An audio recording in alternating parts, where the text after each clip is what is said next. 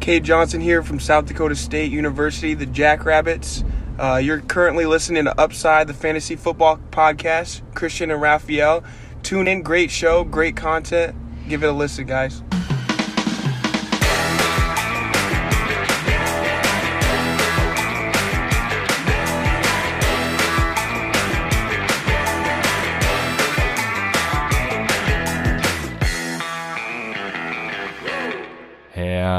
Herzlich willkommen, meine lieben Footballfreunde, bei Upside, dem Fantasy Football Podcast.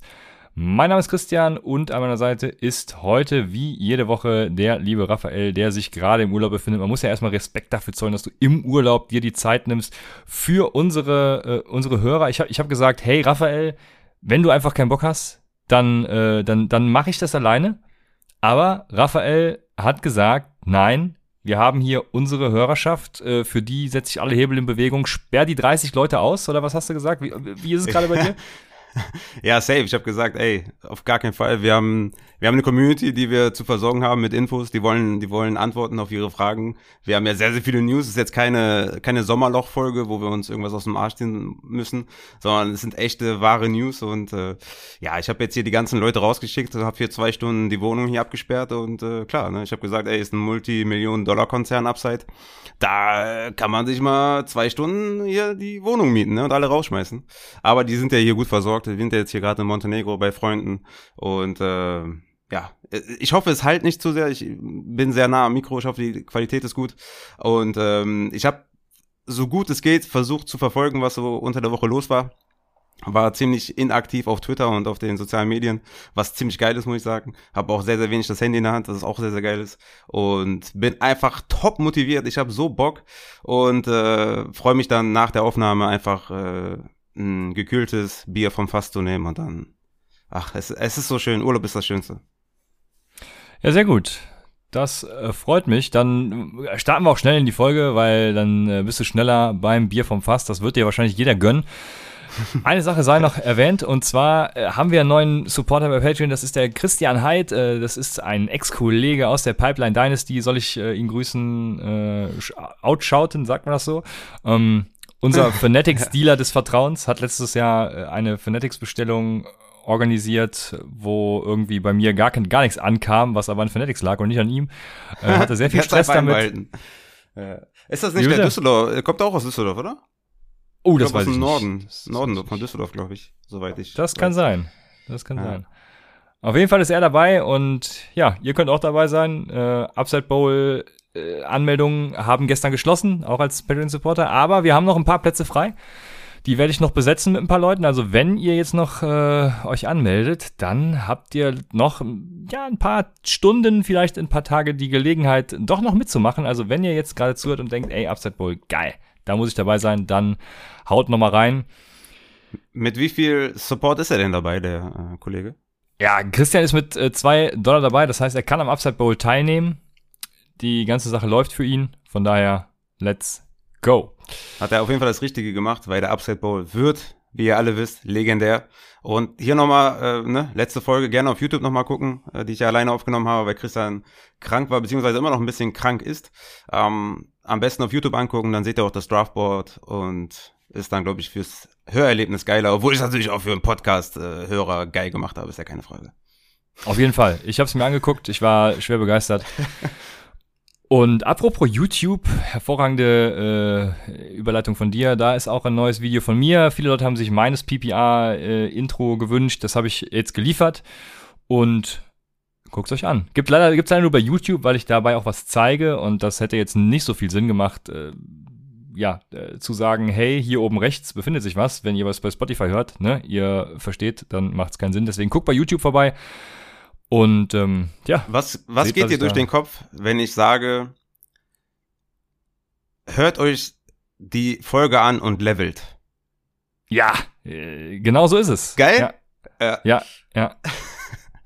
Da gibt's viele Level-Ups. Halt also, ob das ein Wort ist überhaupt, aber ist ein Wort, ne? Ja, ich glaube, ich, ich, glaub, ich sage auch, ich habe zwei Levels vorbereitet. Ich glaube, es gibt im Deutschen oder es gibt auch im Englischen, nee, glaube ich, gar nicht. Die, die, Mehrzahl ist Level, glaube ich, ne? Ja, gut, aber das ist ja, glaube ich, äh, ist das nicht wie bei Wide Receivers, dass man einfach das S dranhängt? Ich weiß es nicht. Es ist auf jeden Fall, äh, ich weiß es nicht. Man kann es machen und äh, es läuft. Ihr wisst alle, was ich meine. Guckt bei YouTube vorbei. Es ist legendär. Gut, dass wir 12, 13 Jahre lang in der Schule waren und nicht wissen, ob es Levels oder Level heißt. Das ist gut. Ja, in der Schule lernt man ja nichts fürs Leben. Aber du wolltest an den Zapf fahren, deswegen starten wir mit den News. Womit starten wir? Also es gibt viel. Es ist sehr viel passiert tatsächlich. Wir haben hier eine Bombenfolge an News. Wir könnten eigentlich nur News machen. Ähm, ich würde sagen, das erste, was es zu verkünden gibt, was jetzt noch keine richtige News ist, aber wichtig, äh, ja, für die NFL an sich. Ich glaube, bei Fantasy, weiß nicht, kann man halt nicht beeinflussen. Also, wenn ungeimpfte, also Covid-ungeimpfte Spieler, ähm, ja, Covid kriegen und deswegen ein Spiel verlegt wird, dann verliert das Team, welches diesen Spieler im Team hat, das Spiel. Also, ähm, und das, die, die wichtigste Info für die Spieler, weder Team A noch Team B kriegt Kohle für das Wochenende. Ähm, auf jeden Fall verlieren, verliert das Team das Spiel. Ich glaube, es ist für Fantasy, also ich wüsste nicht, was man da von Fantasy ableiten kann, deswegen würde ich direkt weitermachen, wenn du dazu nichts zu sagen hast, mit äh, Deshaun Watson. Und Deshaun Watson ist zum Training Camp gekommen oder wird zum Training Camp kommen, ist nicht auf der Commissioners Exempt List. Das heißt, ja, scheinbar ist er äh, good to go, sage ich einfach mal. Wir behandeln nur Fantasy, den Rest sollen andere bewerten und für uns ist er good to go. Die Texans wollen, die erste Meldung waren drei First-Round-Picks plus X. Äh, neue Berichte sagen fünf, äh, five Early Picks. Ja, was sagst du dazu? Ja, ist ich wäre immer noch überrascht, wenn es, also, nee, sagen wir so, ich wäre nicht überrascht, wenn er wirklich nicht gesperrt wird, wenn er nicht auf die Commissioners Exempt List kommt, wenn er einfach normal die Saison spielt. Ich wäre kein Hoch überrascht. Und dass er jetzt schon mal reportet und gut, die haben gesagt, der reportet, damit er nicht irgendwie 50.000 Euro pro Tag äh, bezahlen muss. Aber er ist auf jeden Fall schon mal, ne, stand jetzt nicht gesperrt, ist nicht auf der Commission Exempt List. Also das, ja, also es sieht so aus, als wenn er eventuell spielt, ja. Ähm, dass, dass die, dass die Texans quasi Trade bereit sind, ist ja kein Wunder, ja. Also sie wollen ihn, also sie wollen, wollen ihn nicht, also sie wollen ihn, also jetzt wollen sie noch mehr loswerden als vorher. Und sie müssen natürlich so verkaufen, dass alles okay ist. Deswegen kann ich mir gut vorstellen, dass sie einfach gesagt haben, okay, hier äh, flattert mal die Angebote rein und hoffen einfach auf das beste Angebot und nehmen es dann wahrscheinlich an.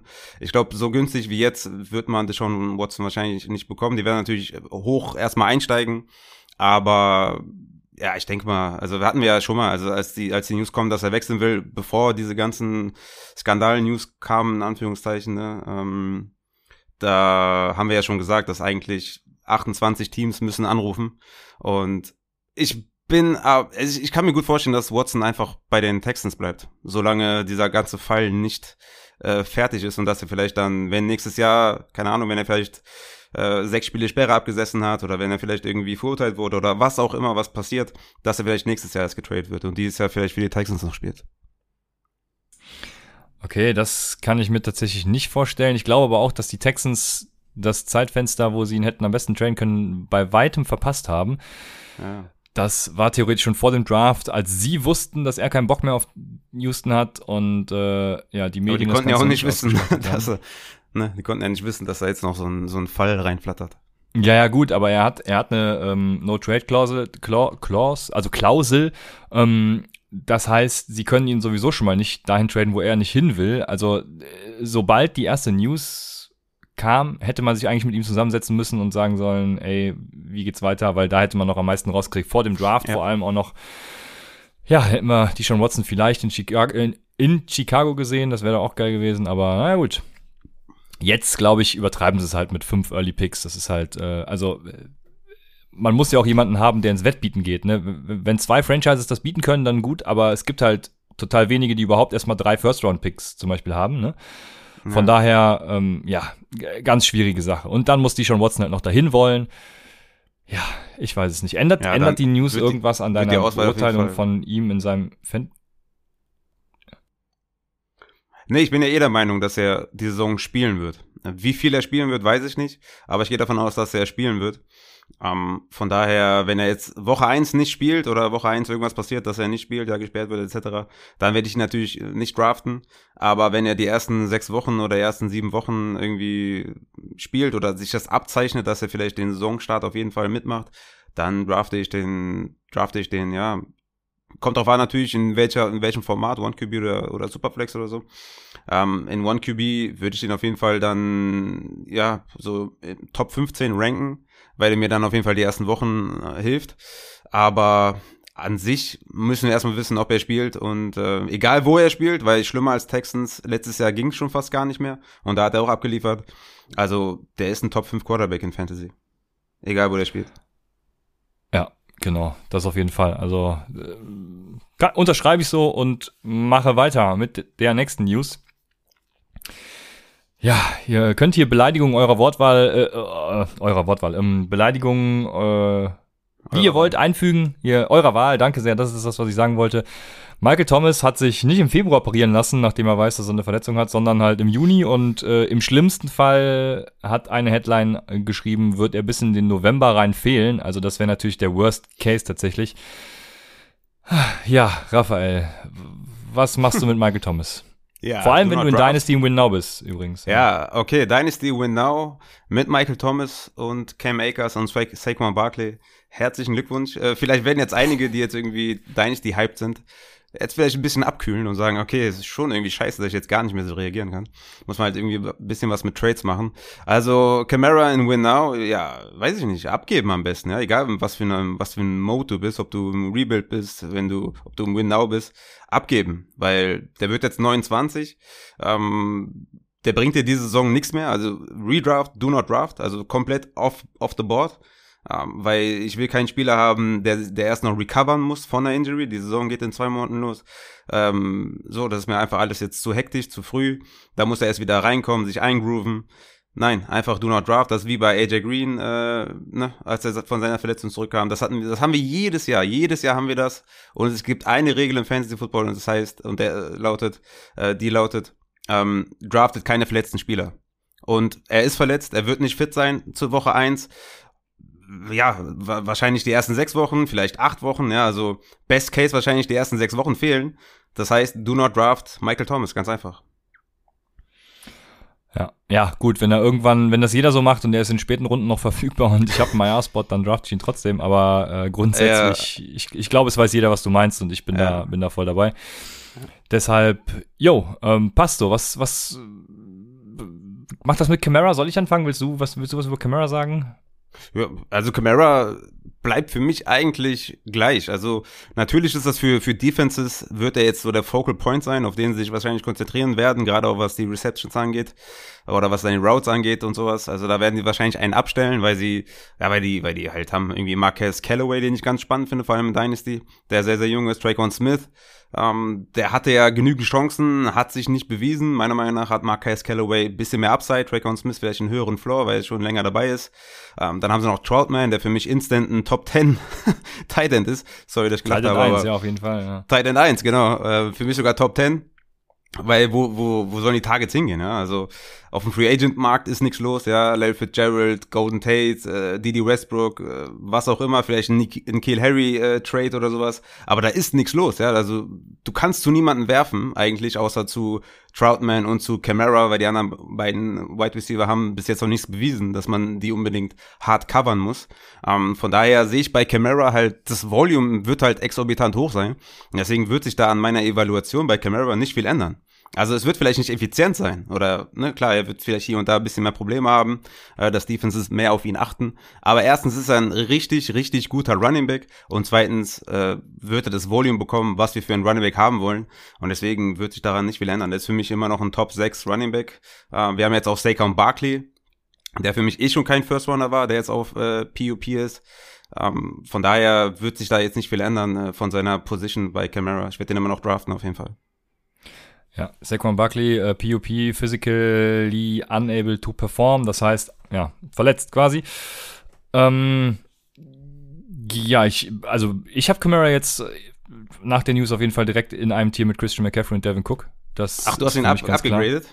Ja, auf jeden Fall. Ja, ich glaube, er macht easy die 1000-1000-Saison. Also da führt meines Erachtens überhaupt kein Weg dran vorbei. Ich habe da mal die Splits ohne Michael Thomas und mit Michael Thomas äh, mir rausgesucht. Äh, ja, fange ich mal beim PFF Offensive Grade an. Da ist er in den Spielen ohne Michael Thomas hinter Daryl Henderson übrigens die Nummer 5 gewesen mit einem äh, Grade von 87,4. Mit Michael Thomas 65,3. Also äh, ohne Michael Thomas ist er quasi richtig eskaliert. Hat äh, ja auch natürlich viel mehr Targets pro äh, Spiel gesehen. 8,375. Ähm, ja, da, danach kam dann McKissick mit 6 pro Spiel und dann an 3, ich glaube Ezekiel Elliott war es, mit 5 pro Spiel. Also äh, ja, mit weitem Abstand die meisten Targets pro Spiel, was Running Backs betrifft. Mit Michael Thomas war er eben auch bei diesen fünf Targets, also ohne Michael Thomas drei Targets pro Spiel mehr. Und äh, Yards per Route waren ohne Michael Thomas 2,66, mit Michael Thomas 1,45. Also ein krasser Unterschied. Ohne Michael Thomas eskaliert Alvin Kamara komplett. Was äh, keinen Unterschied macht, sind die Touchdowns tatsächlich. Äh, da hat er genauso viele Snaps pro Touchdown gebraucht und auch genauso viele ähm, Snaps per ja, wie, wie habe ich es genannt, wichtige Plays halt auch, also First Downs und Touchdowns. Also das bleibt gleich. Aber alleine die, die Yards im Receiving und allem, also ich glaube, er wird easy die 1000 1000 machen. 2019 war das einzige Jahr, wo Alvin Kamara außerhalb der Top 5 in Rushing Defensive Yards above Replacement war. Also das heißt, äh, gegenüber dem Replacement Running Back sozusagen, dem, dem, dem, dem Durchschnitts Running Back. Ähm, und ja, 2019 war auch das einzige Mal, wo er außerhalb der Top 2 im Receiving Defensive Yards above Replacement war. Also, jo, 2019 war auch das einzige Mal mit weniger als 1500 Yards from Scrimmage und jetzt ohne Michael Thomas. Ich habe die Zahlen äh, im Receiving Game eben gehört. Äh, für mich macht er ganz klar die 1000 1000 voll.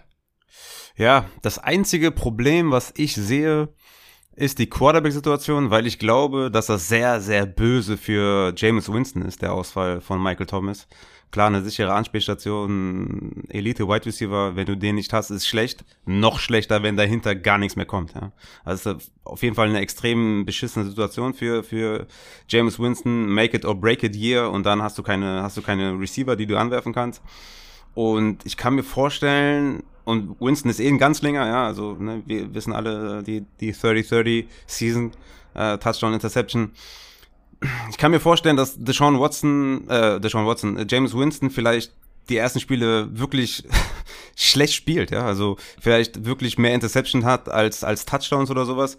Und dass dann vielleicht immer mehr, immer mehr Stück für Stück äh, Taysom Hill auf, aufs Feld kommt und immer mehr Snaps sieht, weil äh, Taysom Hill, ja, Sean Payton hat's ja mit ihm schon vorgemacht, dass er ihn als Waffe eingesetzt hat ich kann mir deshalb sehr gut vorstellen, dass wenn Taysom Hill mehr und mehr Carries sieht oder mehr und mehr Snaps sieht, dass das schlecht ist für Camara, weil wenn Taysom Hill gespielt hat, hatte Camara nicht viele Targets.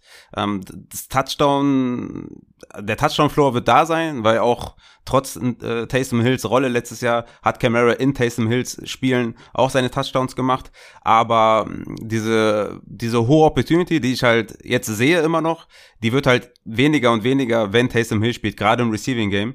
Und das sehe ich so als einziges Manko, dass ich sage, der ist für mich jetzt nicht top, top, ja, also mit McCaffrey oder Cook und Henry.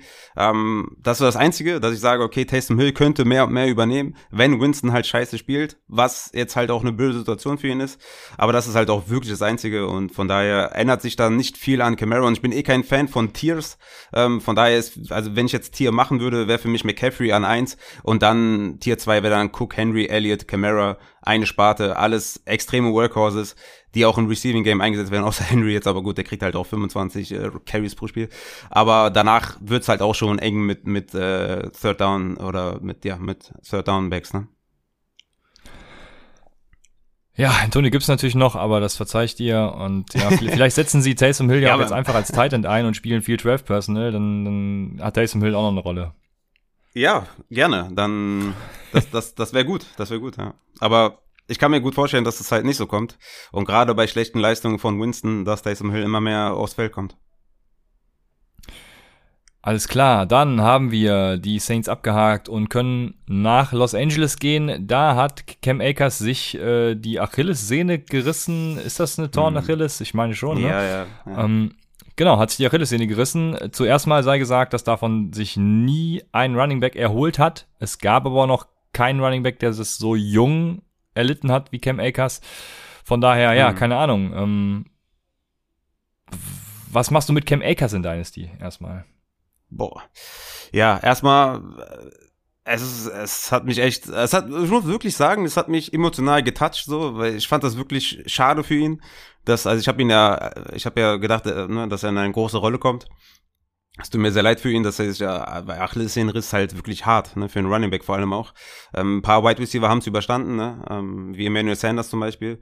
Aber Cam Akers so als Running Back, das, das ist schon hart. Und ja, was machen wir mit Cam Akers in Dynasty? Also bietet mir einer einen First Rounder für oder ja, ein First Rounder, ein Late First, würde ich den schon abgeben, Cam Akers. Es würde mich schon sehr stark überraschen. Also es wäre es wär immer noch ein gutes Angebot, also aus, aus Cam Akers Sicht. Oder wenn als Cam Akers, Cam Akers Owner. Äh, sorry, hier ist, hier ist voll die Party hier nebenan. Also ich höre die ganze Zeit Musik, deswegen ich komme ein bisschen aus dem Konzept. Ähm, wie gesagt, ich würde den abgeben für einen First Rounder. Und ich glaube, in Dynasty ist er, ja, ist er mehr dann als irgendwie, dass ich sage, der wird sich rehabilitieren. Also ich glaube, die Chancen sind sehr, sehr gering. Und die, die Rams haben uns ja schon vorgemacht, dass sie auch nicht davor zurückschrecken, irgendwie einen Running Back zu draften, wenn sie davor das Jahr einen Running Back geholt haben. In dem Fall wäre es dann jetzt Cam Akers, wo sie dann einfach äh, eindraften würden. Also ich sehe eher schwarz für Cam Akers. Würde ihn jetzt unbedingt abgeben. Ich glaube, für einen Second würde ich es immer noch nicht machen, weil es einfach zu viel, zu wenig äh, Gegenwert ist, ja, dass man damit was anfangen kann, dass man damit ähm, ja einen Spieler bekommt im Draft, der halbwegs irgendwie ne, in, in der Aussicht ist von Cam Akers.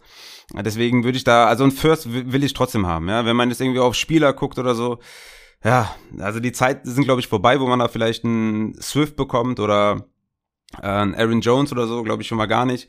Aber dass man da vielleicht sowas wie ein Miles Sanders und Jacobs gegen Akers oder so, so ne? also so Bags, wo man jetzt sagt, okay, die könnten mit der Workload Schwierigkeiten bekommen. Ne? Miles Sanders, wie gesagt, haben wir schon oft angesprochen, ne? Kenneth Gainwell, uh, Third Down Back, uh, Jordan Howard an der Goal-Line, uh, bei Jacobs hat Drake an der Seite, also dass man vielleicht so Bags, die immer noch eine Rolle haben, für ihn bekommen, also so zwei zwei Running Back Zweis, ja, also Running Back ähm, ja, 12 bis 24, irgendwie so Low End, dass man die vielleicht bekommt für Cam Makers wäre ja eigentlich ganz cool. Ich weiß nicht, ob das machbar ist, aber auch, oder sowas wie Kareem Hunt und Miles Sanders, irgendwas zurückbekommt, womit man was anfangen kann. Weil mit einem Second Rounder kannst du nicht viel anfangen, dann behalt ihn gleich selbst. Oder du nimmst halt irgendwie so einen Late, Late First, dass du sagst, okay, das ist zwar ein guter Spieler, aber Position 8 bis 12 im nächsten Draft ist realistisch, dann würde ich ihn abgeben. Okay. Ja, ich habe ihn zum Glück nirgendwo, wie jeder weiß, deswegen muss ich mir die Frage gar nicht stellen, aber ja, ich habe mich so gefreut, ja. ne, bei jeder Running Back 1 Performance und Running Back 1 Finish, Top 5 Finish von Akers, die er jedes Mal schön hier im Podcast den Arsch zu versohlen. Leider ja, das ärgert mich tatsächlich, weil das wäre natürlich ja. völliger, also es ist natürlich völliger Bullshit, weil es nie so gekommen wäre. Aber ja, deswegen ärgert mich das, dass er, also nebenbei, dass es mir für, für ihn persönlich natürlich leid tut, äh, finde ich das sehr, sehr schade, dass äh, ich meine Victory Lab nicht nehmen kann, ja. ja. ja. Aber äh, was ich auch nicht verstehe, du bist da ja, äh, glaube ich, auch anderer Meinung. Ich, äh, ich finde es halt komplett geisteskrank und, und totalen Bullshit, wie man äh, Henderson zum Beispiel jetzt tiefer ranken kann als Akers vorher. Ganz einfach aus dem Grund, dass Henderson sowieso schon der bessere Back war als Akers und ähm, Akers eben in dem Komitee mit Henderson gewesen wäre. Irgendwo, was war seine ADP? Ich glaube, Running Back 11, also schon komplett geisteskrank. Und Henderson äh, hat jetzt einfach eben keinen Henderson mehr als Konkurrenz. Henderson hat nämlich gar keine Konkurrenz. Gut, es werden einige sagen, ich habe den Namen schon wieder vergessen. Ähm, Xavier Jones und Raymond. Ja, genau, Xavier Calais. Jones. Ja, ja, komm, danke. Ähm, vergiss es. Also Henderson hatte einfach gar keine Konkurrenz. Und ich verstehe, also es kann mir einfach keiner eine Begründung geben, warum man Henderson jetzt niedriger, also ich muss nochmal gerade Henderson und Akers vergleiche ich ja immer sehr gerne. Wir haben Defensive Yards above Replacement, Henderson 185, Cam Akers minus 33. Wir haben äh, DVOA, Henderson 21,4%, Akers minus 13,7%. Wir haben Success Rate, Henderson 55%, Akers 48%. Wir haben PFF Rushing Grade, Henderson 79,2, Akers 77,6. Wir haben PFF Receiving Grade, Henderson 68, Akers 57. Wir haben äh, habe ich mit reingenommen, weil es so, so krass auseinandergeht. Pass Blocking Grade, Henderson 83,5, Akers 44,8. Und jetzt kommt wirklich eine Stat, wo, wo, wo, wo Akers glänzen kann. Wir haben das Elusiveness Rating von PFF, Henderson 45,6, Akers 46,3. Es gibt noch eine Stat tatsächlich, wo Cam Akers besser war als Daryl Henderson. Und es macht für mich einfach überhaupt keinen Sinn. Äh, ich finde es total dumm, dass man den besseren Back, der sowieso schon da ist, äh, jetzt niedriger rankt, wenn der vermeintliche Running Back 1, den ja viele sehen, jetzt einfach weg ist und Henderson halt 80 äh, bis 90 Prozent der Workload im Backfield sieht, macht für mich einfach keinen Sinn. Ja, also ich kann es dir eigentlich ganz einfach erklären, weil äh, wenn sie in, in Henderson einen, einen Leadback, einen Workhorse gesehen hätten, ja, vor einem Jahr, hätten sie nicht Cam Akers gedraftet. Also es geht ja hier auch ein Stück weit um Vertrauen. Ja, was denkst du, was machen die Coaches? Ja, aber was bringt ja, dir das es, Vertrauen? Es ist ja kein anderer Spieler da. Ja, aber es kann ja noch einer kommen. Also wenn du jetzt Ja, wer soll denn kommen? Sag mal, ja, wer kommen soll. Es, es könnte Livion Bell kommen. Es könnte, ja, herzlichen Glückwunsch, Livion Bell. Ja, gut, Und der soll, äh, ja. der soll Daryl Henderson gefährlich werden. Ja, der ja konnte sich noch nicht mal gegen Kleider Ozeller durchsetzen. Ja, nicht durchsetzen, aber hat Kleider Ozeller auf jeden Fall so gehalten, dass er ja eine enttäuschende Saison gespielt hat. Ne? Es reicht ja schon, wenn du zehn Touches bekommst oder so. Also wie gesagt, würden sie in Henderson einen Leadback sehen, einen Workhorse sehen, hätten sie letztes Jahr nicht Cam Makers gedraftet. Und Cam Makers wurde auch, äh, wenn ich mich richtig erinnere, vor, also früher gedraftet als Daryl Henderson. Also man hat ja ganz eindeutig auch gesehen in den Playoff-Spielen und ähm, im Spiel ja von Woche 14 bis 17, dass sie Cam Makers vertrauen, ja, dass sie ihm die Touches geben. Das haben sie bei Henderson halt noch nicht gemacht. Und deswegen, da, das spielt ja auch eine Rolle. Ja, es ist ja, es ist ja eine Sache, wenn du und ich bin ja äh, äh Daryl Henderson Fan. Ne? Also seitdem der in der Liga ist, bin ich Fan von ihm. Also mich brauchst du nicht überzeugen. Ich mag den sehr gerne. Und ich habe den ja sogar höher als du jetzt äh, nach dieser News. Ich habe äh, Daryl Henderson auf Running Back 15. Ich hatte Cam Akers auf Running Back 10. Also nur fünf Spots niedriger. Ähm, weil ich einfach auch denke, dass sie ihn nicht so hart featuren werden, wie ich das halt bei Cam Akers äh, gesehen habe. Weil die Coaches das schon gezeigt haben. Und ein gewisses Vertrauen muss da sein. Ähm, deswegen ist es ja die eine Sache, ob jetzt ein Spieler besser ist als der andere. Die andere Frage ist halt, wie sieht das Vertrauen von den Coaches aus? Ne? Und da habe ich halt gesehen, dass K Makers das Vertrauen bekommen hat. Äh, hätte jetzt eine Breakout-Season gesehen von ihm. Und so äh, habe ich Henderson trotzdem niedriger, weil ich glaube, dass die Coaches ihm nicht so vertrauen, wie sie K Makers vertraut hätten. Ganz einfach. Okay, du sagst nicht, dass die Experten dumm sind, sondern Sean McVay einfach dumm ist. Damit kann ich auch leben. Hauptsache, irgendjemand ist dumm. Das finde ich super. Ja, äh, ja, klar, aber das ist doch immer so. Also, du musst ja einen Spieler evaluieren, wie die Situation aussieht. Also, du kannst ja nicht nur mit reinem Talent argumentieren. Wenn ich jetzt sage, der, der dritte Wide Receiver oder der vierte Wide Receiver von den Saints, den jetzt keiner kennt, vielleicht ist es äh, Harris, ist der beste Wide Receiver, den die gerade haben, ja, von Zahlen, von Analytics, von allem. Heißt aber trotzdem nicht, dass ich den Top 20 habe, wenn Michael Thomas ausfällt, sondern ich muss den so bewerten, wie die Saints ihn bewerten, nämlich als Wide Receiver 4 im Depth, weißt du? Also du musst das ja immer berücksichtigen. Und das ja, kennen wir ja aus, aus mehreren Spielen. Dann kam auf einmal Macon Brown und Macon, wir, haben, wir hatten gedacht, okay, das wird die Daryl Henderson äh, Woche, wo Cam Akers äh, verletzt war. Ja, und dann kam auf einmal Macon Brown und hat die Third Down Rolle gesehen und hatte mehr Touches als äh, Daryl ähm, Henderson. Ja, hätte vorher auch keiner gedacht, aber man muss da immer berücksichtigen, dass Coaches das anders evaluieren. Und meiner Meinung nach haben die, haben die mit dem Draft von Cam Akers gezeigt, dass die Daryl Henderson nicht vertrauen oder ihm die große Rolle nicht vertrauen. Trotzdem habe ich ihn auf 15, weil ich denke, dass, ja, also, wenn ich jetzt draften würde, würde ich den so als Running Back 25 sehen. Ja, wir müssen noch die nächsten Wochen ungefähr abwarten, weil ich glaube, dass die vielleicht noch einen holen könnten. Wenn die keinen mehr holen, dann ist er mein Running Back 15. So, zwischen Chris Carson und Clyde edwards hilaire weil ich denke, dass Volume da sein wird und dass die, dass die Offense gut sein wird.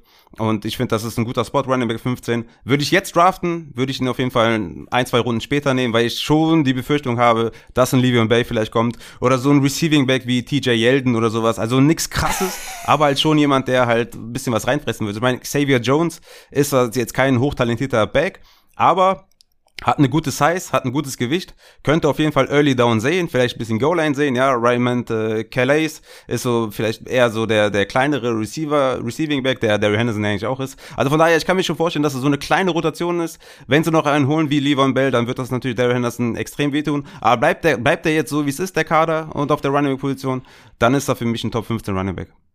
Ja, ja, das ist ja vor allem die Sache. Das war ja äh, am nächsten Tag diese, äh, wie habe ich es genannt, diese Post-Acres-Rankings, auch völliger Bullshit. Wir wurden ja auch gefragt bei Twitter, macht ihr eine Quick-Reaction? Nee, warum? Es macht ja keinen Sinn. Warte doch erstmal ab und guck, was passiert, ne? Und wenn ich so eine Quick-Reaction mache und davon ausgehe, ich nehme den Stand jetzt, dann macht es halt einfach keinen Sinn, irgendwas äh, zu bewerten, was in 30 Wochen passieren kann, weil Quick Reaction ist dann eben Quick Reaction und dann, dann, also nur um Klicks zu generieren, weil ich hier, also nee, das ging mir richtig auf den Sack. Auf jeden Fall Daryl Henderson, ich verstehe es nicht, wie man ihn tiefer ranken kann als Akers, weil Akers ist weg. Und Aber ich hab's dir gerade erklärt. Lasse ich dabei. Ja, es macht halt trotzdem War das keinen fair? Sinn. War das ja, fair? es geht so. Ich, ich finde, es macht überhaupt keinen Sinn. Okay. Weil ein Livion Bell, nein, nein, es macht für mich überhaupt keinen Sinn. Hat der Kleider Soleil wehgetan oder nicht? Nein, überhaupt nicht. Das weiß ich noch, weil ich Hm? da, äh, ich war auf dem Livion Bell Hype Train, hab gesagt, der wird Kleider Wozilär super wehtun und, und, und ich müsste jetzt die genauen Zahlen gucken, aber Kleider Wozilär äh, hat nicht schlechter performt als vorher. Kleider Wozilär war vorher schon Trash. Ähm, also es geht ja hauptsächlich auch um Opportunity, ne? Also die ersten sechs Wochen ohne Bell hatte er einen Snapshot von 67,8%, mit Le'Veon Bell einen Snapshot von 54%. Ähm, ohne Le'Veon Bell 17,8 Rushing Attempts, äh, mit Le'Veon Bell 10,5 Rushing Attempts. Also ein herber Ja. Drop-Off. Und von daher hat er ihm so weit wehgetan, dass diese Zahlen extrem zurückgingen. Also 7,3 Carries weniger pro Spiel mit Le'Veon Bell. Das heißt, Bell reicht schon, um diese, um diese hohe Opportunity halt nicht zu bekommen. Ja, und Bell ist halt auch einfach Trash. Also, ne, ich. Ist äh, egal, ist doch egal, der wird trotzdem genutzt. Ja, ich bin da raus. Also, äh, dann, wie gesagt, die, die Rams sind halt dann Bullshit und völlig dumm. Das, äh, ich, ich bin da, bin da raus. Ja, wie oft musst du das schon, wie oft musst du das noch erleben? Also, letztes Jahr hat Taysom Hill gespielt statt James Winston. Ja. ja ich äh, ich verstehe es nicht. Es macht für mich absolut keinen Sinn. Ihr werdet mir alle danken, wenn ihr Daryl Henderson oder beziehungsweise auch Raphael an, an Running Back 15 finde ich ja gut. Ich habe ihn äh, so um die 20 rum bisher. Ich hatte ja auch Cam Akers auf 26, deswegen habe ich Daryl Henderson natürlich höher, wie man ihn auch höher haben sollte. Ähm, ja, deshalb werdet ihr uns noch danken, wenn ihr Daryl Henderson dann äh, in dieser Region als Wide Receiver 2 draftet. Macht es einfach und freut euch. Was machst du mit Daryl Henderson in Dynasty? Ja, ich habe dir ja einen First Runner dafür geboten. Was wolltest du zurückhaben? Second, ne?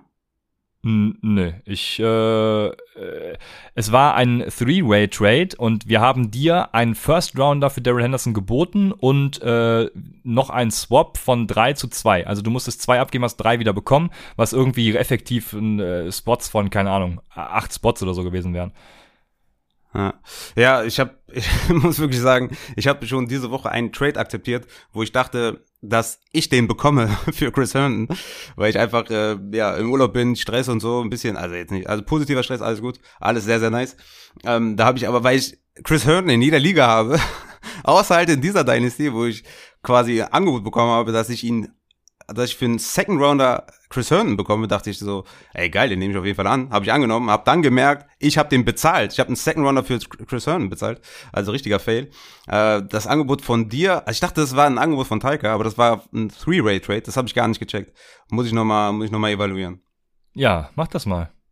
Ja, muss ich mir mal eine ruhige Minute nehmen, wie jetzt hier auch. Sonst äh, ist das äh, ziemlich schwierig zwischen Kind und Essen und und ja, okay. Ich muss, ich schaue es mir nochmal an. Aber ich wollte eigentlich sagen, also Daryl Henderson, wenn ich Dar und ich bin ja Daryl Henderson Owner, ein First würde ich akzeptieren, akzeptieren auf jeden Fall. Also ein First muss sein, ein Second ist zu wenig. Äh, Late First für Daryl Henderson ist ein absolut faires Trade-Angebot im Vakuum. Ja, ich Absolut mache nur fair. faire Angebote, Raphael. Ja, das muss ich mir nochmal genau angucken, weil äh, ich weiß es nicht, ne?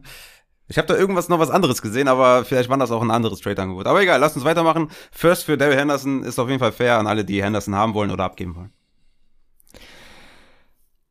Sehr gut. So, machen wir weiter. Wir haben nämlich noch Devonta Adams, Aaron Rodgers und die Packers. Devonta Adams und die Packers haben äh, ihre Vertragsgespräche abgebrochen und dann haben er und Rodgers das nächste, was mich aufgeregt hat, einfach nur, äh, haha, wir, wir äh, posten jetzt mal irgendwas, um die Leute zu verarschen und, äh, oh, ne. Hast du das Bild gesehen eigentlich? Du hast es wahrscheinlich gar nicht gesehen, wenn du äh, Urlaub Von, bist, ne? äh, ja, Christian, äh, top vorbereitet, von äh, The Last Dance, ne? Ja, ja, genau, genau.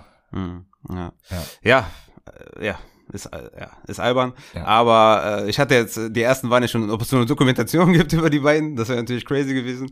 Aber ja, Roger soll ja, soll ja schon vermittelt haben über enge Freunde, wie es ja so schön heißt, dass er, dass er diese Saison bei den Packers spielen will und spielen wird.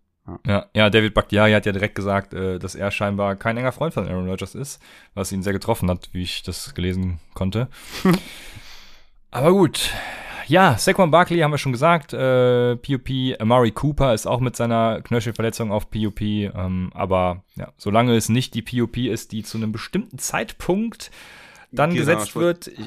Ich, ich, weiß ich wollte gerade sagen, der, der, kann ja. halt jederzeit aktiviert werden. Ne? Also genau. nicht, dass die Leute denken, der ist jetzt irgendwie eine bestimmte Zeit raus, sondern also er kann jederzeit aktiviert werden und ins Training wieder einsteigen. Aber ich habe es ja schon vor mehreren Wochen gesagt und auch beim Mockdraft gesagt ja, beware of Saquon Barkley. Für mich war es ohnehin schon kein First Rounder, weil er halt äh, von Torn ACA kam, Meniskus angerissen etc. Das dauert halt, auch wenn er ein Tier ist, dauert das halt.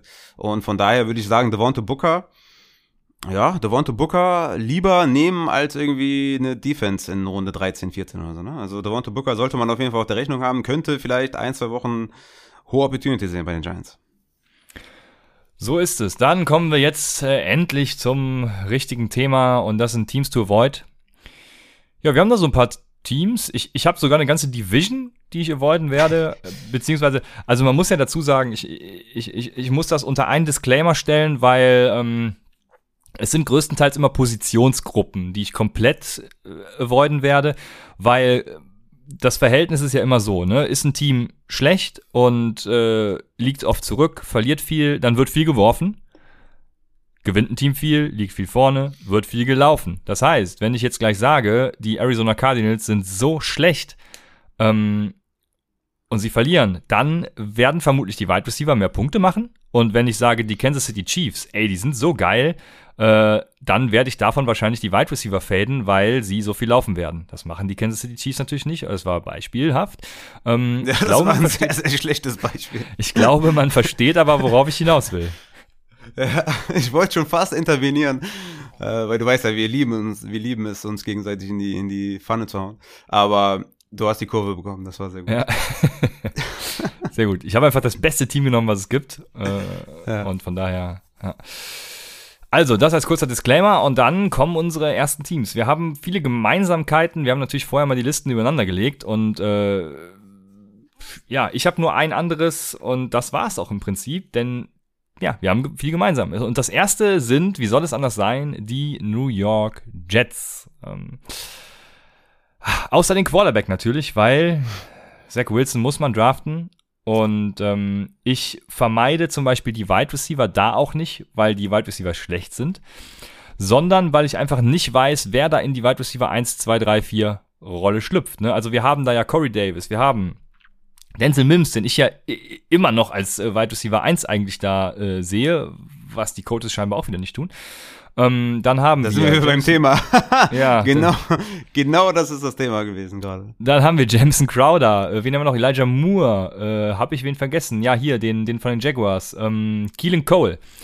Das sind schon fünf Wide Receiver, die ich jetzt aufgezählt habe und ich weiß einfach nicht, äh, wer da äh, ja der Wide Receiver wird. Ich habe mal äh, Corey Davis hat eine ADP von dip, dip, dim, ich habe es eben noch geguckt, irgendwo in den 50ern.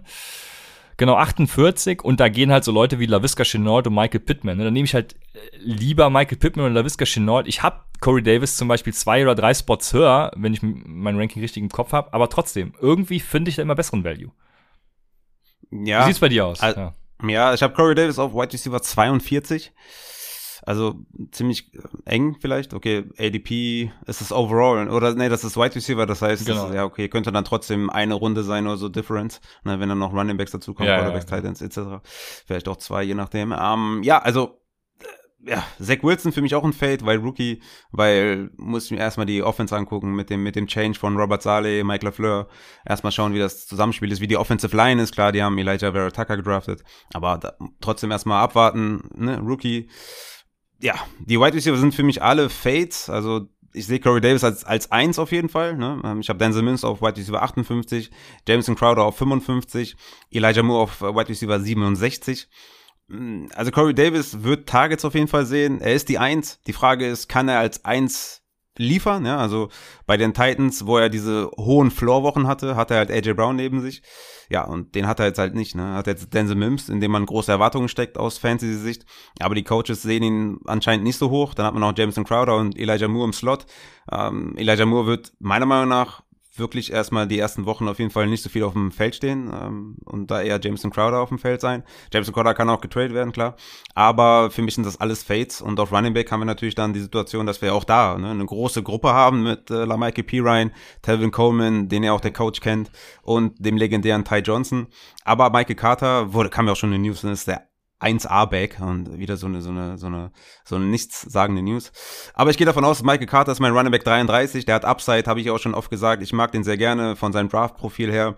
Ich mochte den sehr gerne und Michael Carter ist für mich da der einzige Value eigentlich ja, im ganzen Team. Also ich will niemanden haben, ähm, gemessen am ADP, wie du gerade schon gesagt hast, also LaVisca Chanel oder Pittman hätte ich auch lieber als Corey Davis, aber Michael Carter momentan ADP ja, schlage ich auf jeden Fall zu, hat Upside und wird die ersten Wochen vielleicht ein bisschen um Carries und um Targets kämpfen, aber dann mit fortschreitender Saison, wie wir das schon oft erlebt haben, mit, ähm, mit Running Backs, die jetzt nicht in den ersten zwei Runden gedraftet wurden oder in der ersten Runde, besser gesagt, ne, ab zweiter Runde wird es schon kniffliger.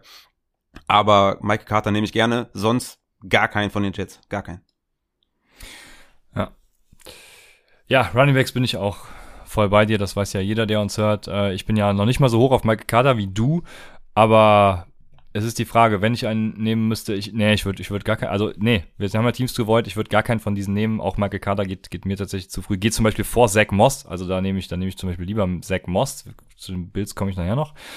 Ähm, aber bevor wir dahin gehen zu den Bills, gehen wir noch, bleiben wir in der Division und gehen zu den New England Patriots. Ähm, Ey, weißt du, weißt du, wo ich Zach Moss habe? Ich habe Michael Carter auf Running Back 33, Zach Moss auf Running Back 32. Ja, also siehste, du nimmst auch lieber Zach Moss, ja, sehr gut. Ja, sehr richtig. Gut. Ja. Aber New England Patriots, ich finde die real-life-mäßig gesehen, ich glaube, dass ich glaube, die werden viel überraschen dieses Jahr. Ich glaube, Cam Newton wird auch viel überraschen dieses Jahr. Aber so von Fantasy gesehen eben auch wieder dasselbe Problem wie bei den Jets, ne? Ich will Nelson Aguilar ist der vermeintliche Wide Receiver 1 und da ist schon mal die Sache, ich will keine Shares von Nelson Aguilar haben und von den anderen halt auch nicht. Ein Kiel Harry will einen Trade, will weg, ähm, der weiß wahrscheinlich warum und die anderen sind halt. Also Jacoby Myers könnte ich mir noch vorstellen, den spät zu nehmen, weil ich glaube, der äh, hat Potenzial, der Wide Receiver 1 dort zu werden.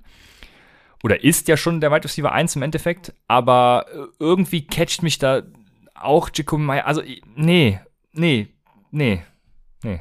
Also, solange Cam Newton der Starter ist, will ich keinen haben. Und ich gehe davon aus, dass Mac Jones früher als später übernimmt. Und dann wird es schon wieder halbwegs interessanter und selbst da will ich keinen haben. Aber wenn ich einen von der White Receiver Gruppe haben wollen möchte, dann ist es tatsächlich Nelson Aguilar. Auch wenn das Herz natürlich schmerzt, aber ich denke schon, dass er da die, er hat das Geld bekommen, er wird die Opportunity sehen, er wird auf dem Feld stehen. Ja, als zweite Option, Receiving-Option, wird es wahrscheinlich einer von den Titans sein, Jono Smith oder Hunter Henry, die sich natürlich ja egalisieren da auf der Titan-Position. Will natürlich auch keiner haben in Redraft.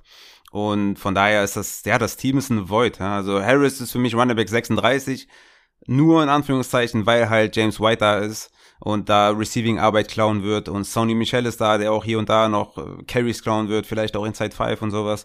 Also Harris ist halt immer noch ein Committee, ist der beste Back, aber wahrscheinlich eher schlechter Offense, vielleicht mehr im Rückstand und ja, man muss dann vielleicht ein bisschen mehr passen, ein bisschen mehr James White auf dem Feld, wie wir es schon oft gesehen haben und von daher, ja, also auch da muss ich wirklich sagen, das ganze Team überzeugt mich nicht, genau wie die Jets wird es kein High, ja, kein, kein Superstar-Team, was irgendwie eine High, High Power Offense hat und von daher, ja, auch ein Fade für mich und auch Cam Newton, ganz klarer Fade. Das sehe ich tatsächlich ein bisschen anders. Äh, ja, die, ja, klar, die, weiß ich. Die Wettquoten sind bei einem Over-Under von neun äh, Siegen und ja, da könnte ich mir auch sehr Wir gut vorstellen. Wir haben ein Spiel mehr, ne? Nicht vergessen. Ja, da könnte ich mir aber auch sehr gut vorstellen, dass sie da so in der Range landen. Also 9, 10, irgendwie so, so rum, 10 Siege vielleicht. Äh, Wenn es gut läuft, eben ein bisschen besser. Äh, ja, wer weiß. Also ich, ich glaube, 9 ist eine realistische Zahl, um drüber zu gehen. Drunter würde ich es nicht machen. Ähm, wie gesagt, 9, 10 äh, passt für mich. Und ja, Damien Harris halt, ist halt auch das Problem, dass Cam Newton halt dann auch die Goal-Line so ein bisschen ihm auch wieder streitig machen könnte. Deswegen auch da, also Damien Harris ist zwar ein geiler Running Back, aber ach, ich weiß auch nicht, ne? Wenn der später zu mir fällt, dann nehme ich ihn zum Beispiel lieber. Äh, ich gucke gerade wieder in die ADPs. David Johnson ist äh, nach ihm ein Spot, dann Leonard Fournette Trash. ein Spot vor ihm und äh, gut, Michael Carter zwei dahinter. Also, wen hättest du zum Beispiel lieber, Damon Harris oder Michael Carter? Carter. Ah ja, stimmt, du hast ihn auf 36 und Mike Carter auf 32, dann hätte ich die Frage gar nicht stellen brauchen. Aber ja, aber, aber auch sehr, sehr close tatsächlich dann bei dir und als David Johnson nenne ich ihn alle Male lieber. Jo, also, ähm, aber trotzdem New England für mich auch äh, eher ein Team, was ich beobachten werde und dann am Waiver Wire beziehungsweise in Trades vielleicht zuschlagen werde, aber so nicht. Cam Newton noch nicht mal so, so ein Target in Superflex irgendwie für, für ganz spät? Dann eher Mac Jones. Dann, okay, krass. Ja, Schön auf der Bank parken, bis der übernimmt und dann hast du einen vernünftigen Starter, der die Punkte bringt. Cam Newton hat auch Punkte gemacht, ne? Also hatte, glaube ich, die meisten Rushing-Touchdowns aller Quarterbacks und hat ja auch, ne, war okay, war solide, aber ich glaube, der Arm ist einfach weg. Äh, vielleicht ist auch Recency Bias, weil letzte Saison halt extrem schlecht war. Ähm, die Schulter noch, ja, wir reden ja seit, weiß ich nicht, seit sechs Jahren über die Schulter, ich weiß nicht wie lange schon äh, seit, dem, seit dem Super Bowl, oder? Das ist schon echt lange her. Seitdem reden wir über die Schulter. Äh, da haben wir gesagt, okay, der hatte keine Waffen. Jetzt, ja, ist auch nicht viel geiler geworden. Ne? Klar, die Tight Ends sind da. Er ist halt auf dem Boden, ist halt immer noch gut genug für Fantasy, dass man sagt, ist in Ordnung. Aber ich glaube halt, also wie gesagt, ich würde ihn auch aufstellen hier und da vom Waiver holen und so, ne?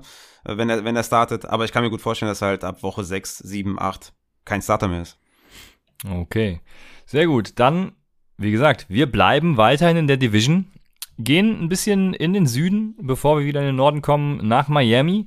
Die Miami Dolphins sind auch ein Team, wovon ich äh, ja relativ wenig Shares haben möchte. Ich glaube, ja, ich würde sogar sagen, keine. Miles Gaskin ist da vielleicht noch die Ausnahme, weil ich glaube ja an Miles Gaskin oder an Garrett Dokes natürlich. Äh, den, da, da, ja, ja, ich äh, würde mich natürlich freuen, wenn er da übernimmt, aber Miles Gaskin mag ich ja auch. Wie gesagt, aber trotzdem Miami Team to avoid für mich. Also wir haben da auf Wide Receiver natürlich Jalen Weddle, ähm, Devonta Parker, Will Fuller. Ähm, ähm, ah, nicht Brian Edwards, der andere hier, der, der Rookie. Preston Williams. ja, Preston Williams auch, genau, aber ich meinte noch einen anderen. Ich, mir, äh, ich habe den, den Namen tatsächlich gerade vergessen, sorry. Ähm, Lynn Bowden, den meinte ich, Lynn Bowden. Und das ist wieder genau dasselbe Problem wie bei den anderen Teams vorher. Wir wissen einfach nicht, wer da. Äh, Devonte Parker hat mich, also ohne Fitzpatrick hat er mich immer enttäuscht und ich glaube, das wird er auch weiterhin. Tour ist halt auch einfach nicht gut. Ja, ich bin da raus. Du auch. Ja, ja, ja. Also den höchsten, also ist Will Fuller, den ich am, am höchsten gerankt habe auf White Receiver 34. Ja, ich hätte ihn gern höher, weil er letztes Jahr komplett abgeliefert hat mit Deshaun Watson, ne? war er per Game Top 10 äh, Wide Receiver. Mhm. Aber klar, Devonta Parker ist da als Outside Wide Receiver, Jane Waddle so als Z äh, Wide Receiver, dann Fuller noch als als Speedster, als Deep Threat und ja, eigentlich eine cool, ein cooles Trio, ne? Da kann man viel mitmachen. Aber die Frage ist halt, was ist der Quarterback? Was kann der Quarterback? Wie kann er sie einsetzen? Und da bin ich mir noch nicht sicher. Und dann hast du halt drei Wide Receiver, die halt Targets fressen. Dann hast du noch zwei Titans, die, die athletisch sind, die mobil sind, die, die man anwerfen kann deswegen ist das halt keine, keine schöne Sache. Ja? Also von daher, Devonta Parker habe ich auf Wide Receiver 46, Jane Waddle auf Wide Receiver 50. Also ihr seht schon, das ist, sind keine richtigen Targets. Ja? Ich hätte da wahrscheinlich einen Cole Beasley lieber als sowas wie Jane Waddle oder sowas wie Devonta Parker, weil Beasley halt die Slot-Rolle inne hat und da auch immer angeworfen wird und Josh Allen auch gerne zu ihm wirft, der einen sicheren Floor bietet. Und bei Parker und, und Jalen Waddle wird das, die werden halt auch hier und da ihre Wochen haben. Gerade auch Will Fuller wird wahrscheinlich seine 40 Punkte Wochen haben und dann halt nächste Woche dann wieder nur drei Punkte machen. So insgesamt ist die White Receiver Gruppe in Real Life geil, aber für Fantasy halt äh, halt nicht, weil es halt keine High Power Offense ist, weil Tour da ist, weil sie sich gegenseitig die Targets äh, klauen. Es ist ja keine Buccaneers Offense, ja, wo du sagst, du hast drei White Receiver, die du ganz sexy findest. Und auf Running Back, Miles Gaskin habe ich auf Running Back 20. Also für mich jemand auf jeden Fall, den ich anvisieren möchte ab der vierten Runde. Und von daher, ja, den würde ich auch noch haben wollen, tatsächlich, als einzigen von allen. Äh, das ist eigentlich nur Miles Gaskin. Und da muss man auch abwarten, ne, wie dann so die Rollenverteidigung ist mit Macon Brown, den sie geholt haben, der viel auf Third Down eingesetzt wurde bei den, bei den äh, Rams, was keiner verstanden hat. Dann Garrett Dokes, den wir ja ganz spannend finden. Patrick Laird, glaube ich, können wir, können wir knicken. Aber bin gespannt, ob Miles, und Savan Ahmed natürlich noch, bin gespannt, ob Miles Gaskin diese High-Volume, ja, Snap-Rolle sieht, die er halt gesehen hat letztes Jahr, bin ich noch ein bisschen skeptisch, weil gut vertragen hat das ja auch. Und ich will jetzt nicht sagen, der ist injury prone oder sowas, aber ne, hat sich ja auch dann schnell verletzt und so. Vielleicht teilen sie das ein bisschen mehr auf. Deswegen auch nur Running Back 20 in Anführungszeichen, aber ein schönes Target im Draft auf jeden Fall. Ja, ich habe Miles Gaskin dann tatsächlich in so einer Riege mit Leuten wie Miles Gaskin, also ja, ist, in einer Riege Miles, Miles Gaskin, äh, ja. Swift, äh, eben auch Daryl Henderson und äh, Mike Davis vielleicht noch so äh, solche Leute. Also ja, ganz spannend. Aber äh, ist auch keiner, den ich komplett faden würde, aber den Rest von Miami, da bin ich dann tatsächlich raus. Und dann wollte ich unbedingt noch die Division komplett, komplett machen. Äh, die ganze AFC East wird mir danken. Ich äh, fade sie weil, äh, wenn wir diese Teams to Avoid nach ADP machen, dann bin ich auch bei Buffalo komplett auf. Ähm, ich bin bei Josh Allen raus, ich bin bei Stefan Dix raus, der, ich glaube, mittlerweile sogar als äh, Wide Receiver 3 nach ADP, ja, ja, genau, Wide Receiver 3 nach ADP. Bin ich raus, bin ich genauso raus bei Cole Beasley und ähm, bei Gabriel Davis, bei allem, die es sonst noch gibt. Ähm, ich bin raus, deswegen äh, auch meine exklusive Meinung Buffalo und die ganze AFC East meide ich. Ja, ja, also bin ich, also ich bin nicht all in, also ganz beim ADP. Wenn er da Wide Receiver 3, 4, 5 ist, bin ich total fein damit. Stefan Dix, also wird die Targets sehen. Klare Sache, also ich wüsste nicht, warum das irgendwie runtergehen sollte ne, du sagst ja, Josh Allen würde eine schlechte Saison spielen, das würde vielleicht, ne, klar, tut das ein bisschen weh. Aber wie gesagt, dieses Real-Life-Comparison die ganze Zeit, das macht nicht so viel Sinn, weil viel über Volume kommt. Ja, wir spielen hier kein meines PPR, mein Freund. Äh, von daher, ähm, Stefan Dix bin ich dabei, Josh Allen am Boden, auch sicherer Floor. Klar, hat natürlich letztes Jahr alles, alles abgerissen, so krass, ne, wird es wahrscheinlich nicht mehr kommen, aber durch seine Mobilität ist er für mich immer noch ein Top 7 Quarterback auf jeden Fall. Dix ist für mich auch ein Top 5 äh, Wide Receiver wegen Volume und weil er einfach auch ein genialer äh, Wide Receiver ist, ganz klare Sache. Und ja, also ich bin da anderer Meinung. Äh, weiß auch nicht, wie man da vielleicht auf niedrige Zahlen kommen soll bei Stefan Dix. Also es kann, es kann, also wo hast du den denn? Es kann ja nicht, wenn du, wenn du die, wenn du die Bills evaluierst, kannst du ja nicht unter 150 Targets kommen für Stefan Dix. Ähm, ich habe keine Projections vor mir, aber ich habe Stefan Dix noch als Wide Receiver 1, aber auf 12 im Moment. Äh, okay. Da habe ich zum Beispiel einen Allen Robinson davor, einen Mike Evans davor, ähm, einen Keen Allen davor und so weiter und so fort. Jo. Okay, Mike Evans sich dann schon deutlich hinter Stefan Dix. Aber klar, wenn du jetzt sagst, okay, Allen Robinson habe ich davor, ja, auch da, ne, Rookie Quarterback und so, klar, der beste Quarterback, den er je hatte. Beziehungsweise wird der Andy Dalton erstmal starten, ne? Ja, ja. ja. ähm, von daher warten wir erstmal ab. Ähm, ja, trotzdem, also Volume ist da und selbst wenn Josh Allen schlechtere Zahlen auflegen wird, ja, also die Targets werden halt da sein. Deswegen, ähm, ja, gut, okay. Also Top, also Top 12 ist ja immer noch ist ja immer noch jetzt nicht irgendwie, ne? Aber du hast ja gesagt, am ADP gemessen ist das ein Fade. Von daher, okay, ich sehe es anders. Let's go zum nächsten Team.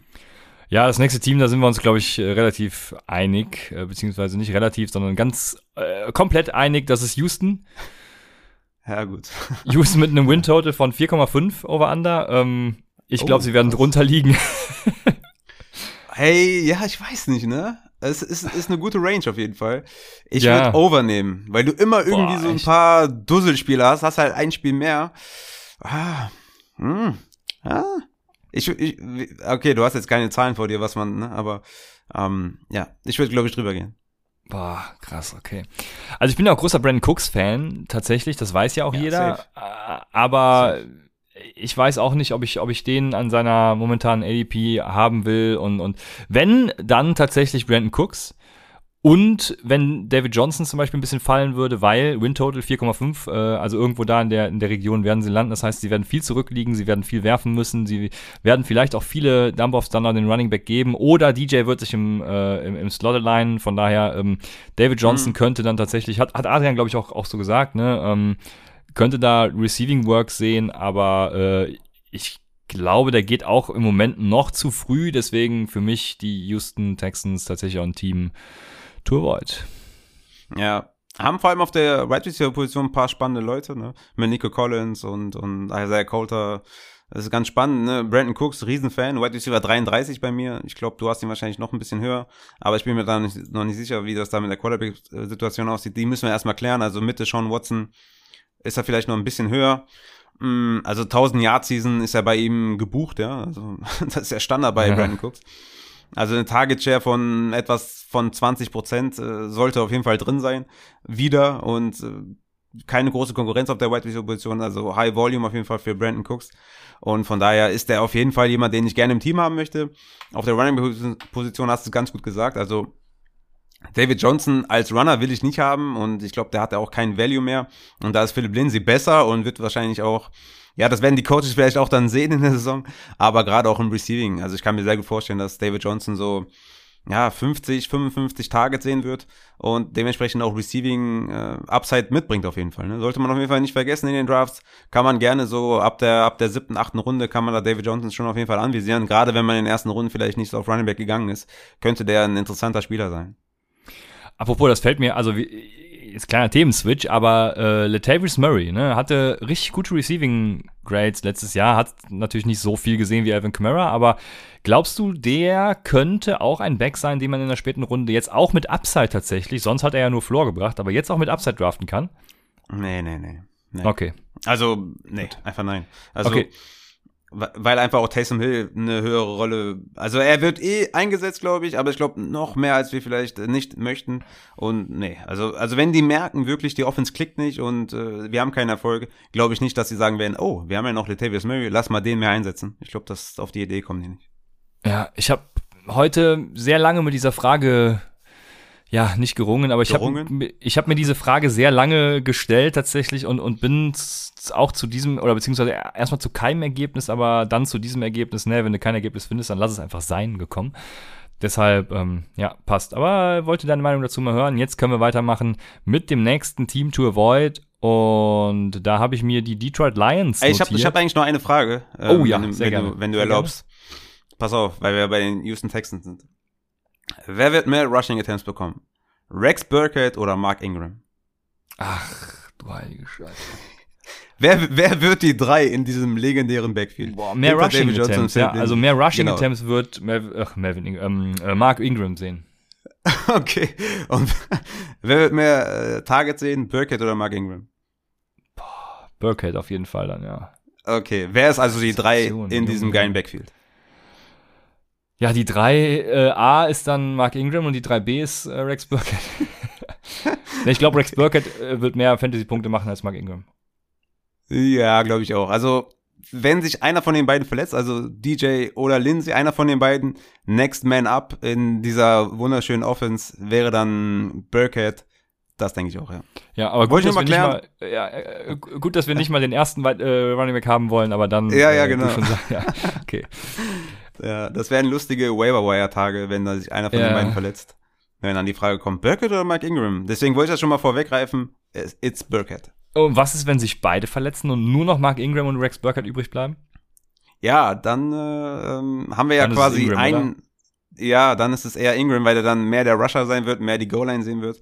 Ähm, und Burkett dann mehr im Receiving geht. Also, ne, dann haben wir, haben wir eine 1A mit, oder wenn man das so sagen darf, 1A mit Mark Ingram, 1B mit Rex Burkett, aber so richtig geil wird es halt auch nicht, ne? Ja, gut, dass, dass wir das ja, das, ist, das, ist, das ist sehr wichtig. Jetzt, jetzt kommen wir tatsächlich nach Detroit. Und bei Detroit ist der einzige, den ich nehmen würde, der Tight End. Und dann hört, äh, äh, Moment, die Andrew Swift. Uh, die, die, Andrew Swift ja, würde ich natürlich auch nehmen. Ähm, und ansonsten nur TJ Hawkinson. Ich, ich fade da die, das komplette Receiving Core. Und natürlich auch Jared Goff. Ja, genau. So kann man es, glaube ich, sagen. Also, ich hatte es in der Folge mit Adrian angesprochen schon. Die, die O-Line ist sehr, sehr gut. Ja? Also Top 10 äh, mit Potenzial, noch besser zu sein. Von daher, und negatives Gamescript und sowas, sehr, sehr gut für die Andrew Swift. Ist, die, ist, ist der beste Running Back, ganz klar. Auch da wird die Carry-Verteilung, ja, ne, also sagen wir mal 200 Carries für Swift, 160 für Jamal Williams oder sowas, ne, also dass die, Jamal Williams wird schon was sehen, der wird schon was fressen, ja, so wie mit, Aaron Jones auch. Aber Swift natürlich auch im Receiving Game ein geiler Spieler, Jamal Williams aber auch ein guter Blocker, wird da auch sein, also wie bei Aaron Jones, das kann man eigentlich eins zu eins kopieren. Ich hatte eine schöne Stat herausgesucht, äh, die ich auch getwittert habe, nur da die, die Formatierung äh, bei Twitter hat mich hängen gelassen, auf jeden Fall, man hat nichts erkannt. Aber was ich eigentlich sagen wollte bei diesem, bei dem Tweet war, dass Inside 5 Carries letztes Jahr hatte Swift neun Stück, hat davon sechs zum Touchdown verwandelt, also eine sehr, sehr gute Quote. Jamal Williams und äh, zum Vergleich sein Teammate Adrian Peterson hatte, also zu dem Zeitpunkt, hatte zwölf Carries inside five und nur fünf Touchdowns, also da sieht man, zwölf war echt gut. Also dieselbe O-Line, selbe Umstände, ne? deswegen wollte ich nochmal hervorheben mit Adrian Peterson. Und Jamal Williams hatte fünf Carries inside five und nur ein Touchdown. Und Jamal Williams wird ja so als der Goal-Line-Back gekennzeichnet. Und äh, ja, wenn wir jetzt wieder zu dem Thema kommen, was sagen die Stats, was sagen die Coaches, dann haben wir da wahrscheinlich auch wieder so eine Überschneidung, dass ich sage, Swift ist der bessere Back an der Goal-Line, aber ich glaube, dass Jamal Williams schon eher die Goal-Line sieht, ja, was dann ziemlich schade ist. Aber Swift ist auf jeden Fall den, jemand, den ich anvisieren werde weil er einfach ein geiles Talent ist und die Umstände sind gar nicht so schlecht. Natürlich ist Goff jetzt nicht der geilste Quarterback und auch nicht jemand, der viel auf die Running Backs wirft, aber Swift ist auch ein Running Back, den du gerne im Slot einsetzt, den du gerne Routen laufen lässt. Ähm, ich glaube, sein Rookie-Game war doch das erste Spiel, wo er so eine geile Reroute gelaufen ist, den er schön ja. gedroppt hat. Ähm, ja, von daher, also das kann man machen mit ihm und ähm, ja, Jamal Williams ist halt jemand, der, der ein bisschen wehtut, aber der ihm nicht gefährlich wird, dass man das Backfield verliert. Von daher, Swift ist für mich ein Target auf jeden Fall, oder den hab, hätte ich sehr gerne, ist mein Running Back 18, bringt Upside mit, aber abgesehen davon, Goff ist mein Quarterback 29, ja, und Tyro Williams, Brashad Perryman, Aaron Ross, Sand Brown, wahrscheinlich schon mit dem höchsten Floor im Slot, aber Quintus Cephas, ja, I don't know, was ich da machen soll, und TJ Hawkinson, habe ich ja schon gesagt, Top, Top 5 Tight End, so um die 120 Targets, pures Volume, wird auf jeden Fall dafür sorgen, dass er, ja, also Fantasy-relevant sein wird. Ich sag ja, der wird Target Leader, Reception Leader, Yardage Leader und Touchdown Leader unter den Wide Receivers und von daher, ja, die beiden sonst nix. Ja, ich glaube auch Hawkinson wird, wird über, über George Kittle finishen. Da lege ich mich fest. Oh, okay, krass. Weil, also, ähm, okay, also, okay, er, erklär kurz weil die Volume einfach da ist und ich glaube, dass TJ Hawkinson die Nummer 1, du hast ja gesagt, Receiving Option Nummer 1 äh, bei den Lions mhm. sein wird. Die Lions werden viel zurückliegen, viel werfen müssen. Und mhm. ähm, ich glaube nicht, dass die Wide Receiver das Ganze, also, also Quintus Cephas braucht halt auch einen guten Quarterback. Ich glaube nicht, dass das Goff ist. Und ansonsten hast du Tyree Williams, der vielleicht ein bisschen undervalued ist, aber er ist halt jetzt auch kein Wide Receiver 2 oder was weiß ich. Ne? Also von daher ähm, passt das auch schon so. Ja, ja ich, nee. ich habe hier mal so eine kleine, so eine kleine Projection gemacht und habe alle Wide Receiver, also die ersten drei, also Tyler Williams, Brashard Perryman und Amon Ross St. Brown, so um die 80 Targets. Mal mehr, mal weniger. Also ich glaube, die werden sich halt gegenseitig alles, alles, ja, also sich wehtun. Und dann haben sie noch Goff, äh, ne? Das ist halt keine gute Mischung. Ja. Von daher, und klar, bei, bei, bei Kittel ist natürlich jetzt Debo Samuel, Brandon Ayuk, die Running Backs, ja, könnte, könnte ein bisschen am Volume scheitern. Aber mm, ich sehe Kittel vor Hawkinson. Ja. Alles klar. Spannend. In Detroit. Dann äh, gehen wir in die AFC West. Vom Osten, den wir eben hatten, gehen wir nach Westen zu den Denver Broncos. Die sind bei 7,5 Over-Under. Ja, mit einem, also mit die Sean Watson zum Beispiel, boah, wo wären sie dann? Ich glaube, da wären sie hm. bei 10, 11 irgendwie. Also. Ja, da, dann, dann sind die ein Contender. Ja, das, ja, schade Oder? halt eigentlich, ne? Also ich, ich. Die sind Contender. Ja, ich avoide, fade die Denver Broncos wegen Drew Lock tatsächlich auch, ne? Also, ich hätte so Bock auf Jerry Judy, ähm, richtig Bock, aber ich, nee, bin, nee, kein Bock. Ja, also das Problem ist bei Denver, wir wissen bei diesem Team eigentlich nur, wer der Tight End 1 ist am Ende der Saison ähm, oder schon bei Beginn der Saison, das ist Noah ja, Albert, ne? Albert O, oder? Ja, ich wollte gerade sagen, da wird auch Albert O nichts dran ändern. Aber Tight End 1 ist, äh, ist Noah Fant. Und sonst, auf Quarterback wissen wir noch nicht mal, was sie machen. Also es macht natürlich absolut keinen Sinn, Bridgewater zu starten. Es macht gar keinen Sinn, weil du musst ja Lock ja. ausprobieren und gucken, was er macht. Es macht keinen Sinn, aber mittlerweile kennen wir die NFL so ein bisschen. Ja. Also wir kennen die Quarterback-Situation, ist nicht geklärt, wer ist Quarterback. Ähm, ja, das wird vor allem, dann, also äh, äh, Entschuldigung, aber das hm? wird vor allem so ein Ding, wo dann, äh, oh nee, der, der Drew Lock ist schlecht, wir schmeißen Teddy Bridgewater rein. Dann spielt Teddy Bridgewater ein Spiel, oh, Teddy Bridgewater ist schlecht, wir müssen wieder Drew Lock starten. Boah, wenn das so wird, dann oh, Horror. Ja. Broncos-Fans tun mir jetzt schon leid. Okay, wer wird mehr Passing Attempts End of Season haben, Lock oder Bridgewater? Lock. okay. Okay. Boah, boah, over ich under. Ich, ich, weiß es nicht. over under 25,5 mehr Passing Attempts. Also, dass der, der, der, dass Drew Lock mehr Lock. als 25 mehr hat. Ja. Äh, nee, ich glaube, die werden obwohl doch, ich glaube, ja, ich, ich glaube, wenn, dann wird Drew Lock viel mehr haben, weil ähm, wenn er mehr hat, dann spielt er doch mehr wenn er nicht mehr hat, dann wird er ja gebencht irgendwann für Teddy. Deswegen ja, ich glaube, er wird ja, viel ich, mehr. Ich kann mir ja gut vorstellen, dass er vielleicht so die ersten sieben Wochen spielt oder so und da auch vielleicht zwischendrin ausgewechselt wird oder sowas und dass dann Bridgewater ja, wieder kommt und der, wenn der dann wieder schlecht spielt, wieder Lock kommt. Also es ja, könnte ja, lustig genau, werden. Das, oh, nee. also es könnte lustig werden, aber lassen wir uns die Denver-Fans nicht vergrauen. Wir, wir, mögen euch sehr gerne. Äh, auf jeden Fall sehr, sehr cooles äh, Wappen. Ne? So viel kann man sagen. Das Logo ist cool. Aber dann die nächste Frage auf Running Back. Äh, was machen wir da? Also wer wird da mehr Rushing Attempts haben? Ja, also Javonte so Williams ist ja auch wieder ein geisteskranker Typ, der, der, der geht ja, boah, wo, wo, wo geht der mittlerweile? Ich glaube Runde 4, Runde 3 oder 4, also auf jeden Fall äh, Ehrlich?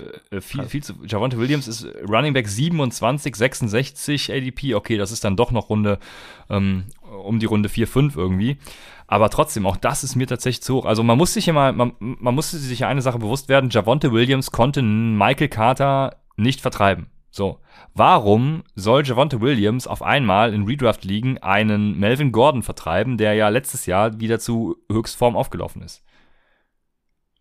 Mhm. Ja, das, hat, das hast du schon mal bei Michael Carter gesagt dass er Javonte Williams ja äh, nicht loswerden konnte. Aber das war einfach das Prinzip von North Carolina, dass diese beiden Running Backs alles im Grund und Boden zerstört haben. Hatten ja beide auch sehr, sehr viel Usage. Also hat schon Sinn gemacht, die beiden einzusetzen. Haben auch sehr gut funktioniert.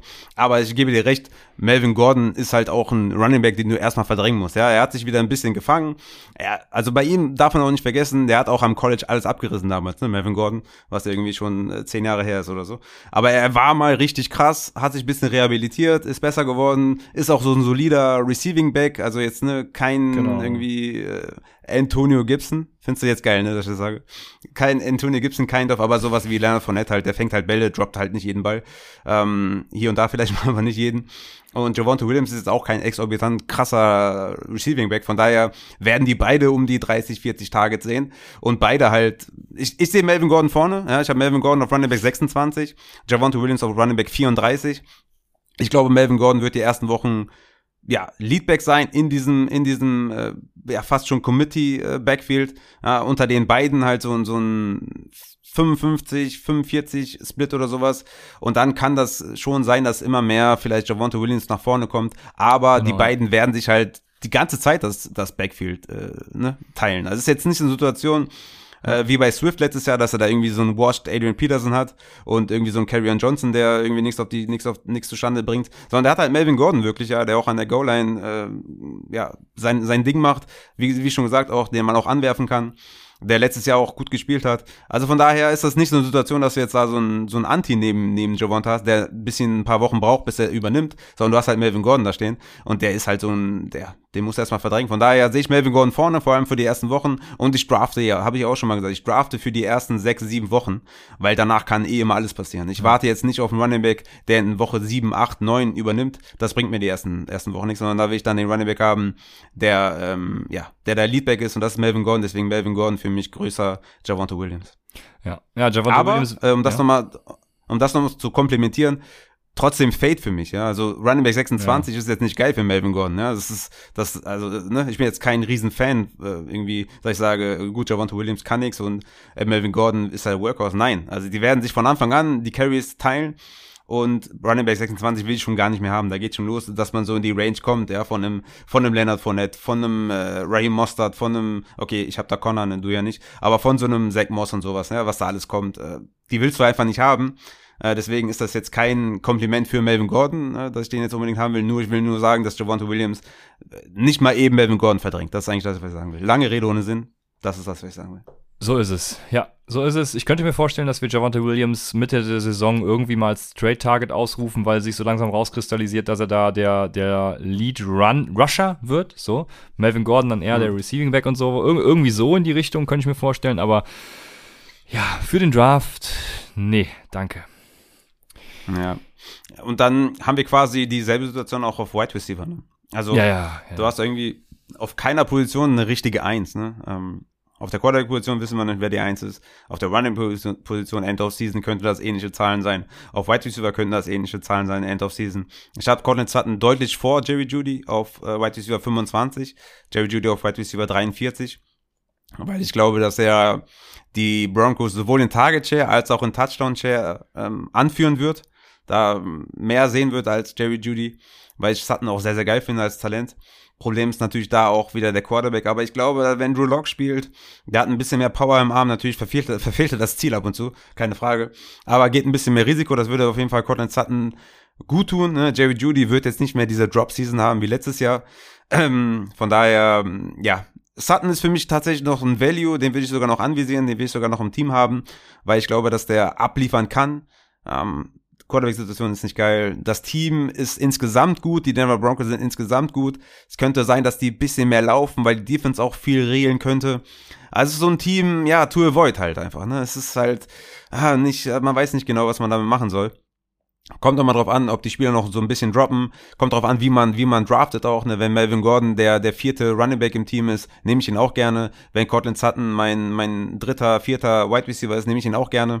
Kommt immer so ein bisschen drauf an, wie man draftet. Aber an sich äh, ist das so ein Team, was halt wirklich auch von seiner, von ihrer eigenen Defense geprägt sein könnte. Dann vielleicht, vielleicht äh, mehr auf den Lauf setzt, um das Spiel zu verwalten, etc. Schwer einzuschätzen. Ich glaube insgesamt eher ein schlechteres Team.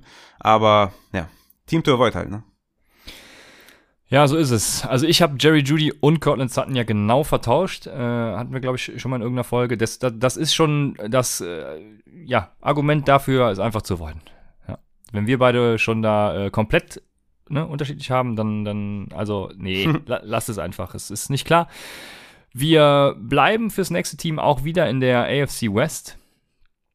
Und haben da im selben Win-Total auch 7,5 ist Over-Under äh, die Las Vegas Raiders. Und bei den Las Vegas Raiders ist es, also ihr, ihr, merkt schon, die Teams haben so alle das gleiche Muster. Ne? Man weiß nicht, wer mhm. ist da tatsächlich relevant und wer nicht. Ja. Deswegen Teams ja. to avoid. Und bei den äh, Raiders ist es halt äh, genau dasselbe Spiel. Also außer Darren Waller würde ich sagen, ist da, ist da nichts klar. Also gut, klar ist, dass Derek Carr spielen wird. Ähm, aber äh, weiß auch nicht, Klar ob ist auch, dass Jacobs will, ne? Leadback ja. ist, ne? Aber Drake wird wehtun, auf jeden Fall. Ja, total. Ich glaube, ich glaube, Drake wird eine relativ große Rolle tatsächlich auch haben. Ähm, ja, schwierig. Und, und, ja, und Josh Jacobs hat so viele von seinen Goal-Line-Carries auch profitiert. Und äh, davon wird Kenyon Drake natürlich auch einige sehen. Du, du hast die Stats ja schon oft vorgelesen, wie viel er letztes Jahr hatte im Vergleich zu Chase Edmonds. Von daher, das kann er eben auch. Und oh, nee, also möchte ich auch keinen von haben.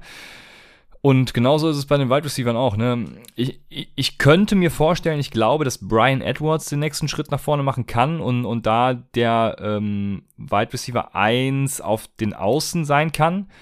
Ähm, aber ich bin skeptisch. Äh, John Brown ist ja noch da, Henry Rux ist noch da und ähm, ja, man weiß es halt einfach nicht. Also Brian Edwards ist auch mehr so ein Gamble, den ich jetzt hier reinschmeiße. Ne? Ich, ich, trade auch in einer anderen Liga gerade für ihn, von daher ähm, ist halt ein Gamble, den man einfach mal machen kann, wenn der Preis stimmt. Irgendwie so ein, so ein, so ein Dritt- oder Viertrunden-Pick, ne? keine Ahnung.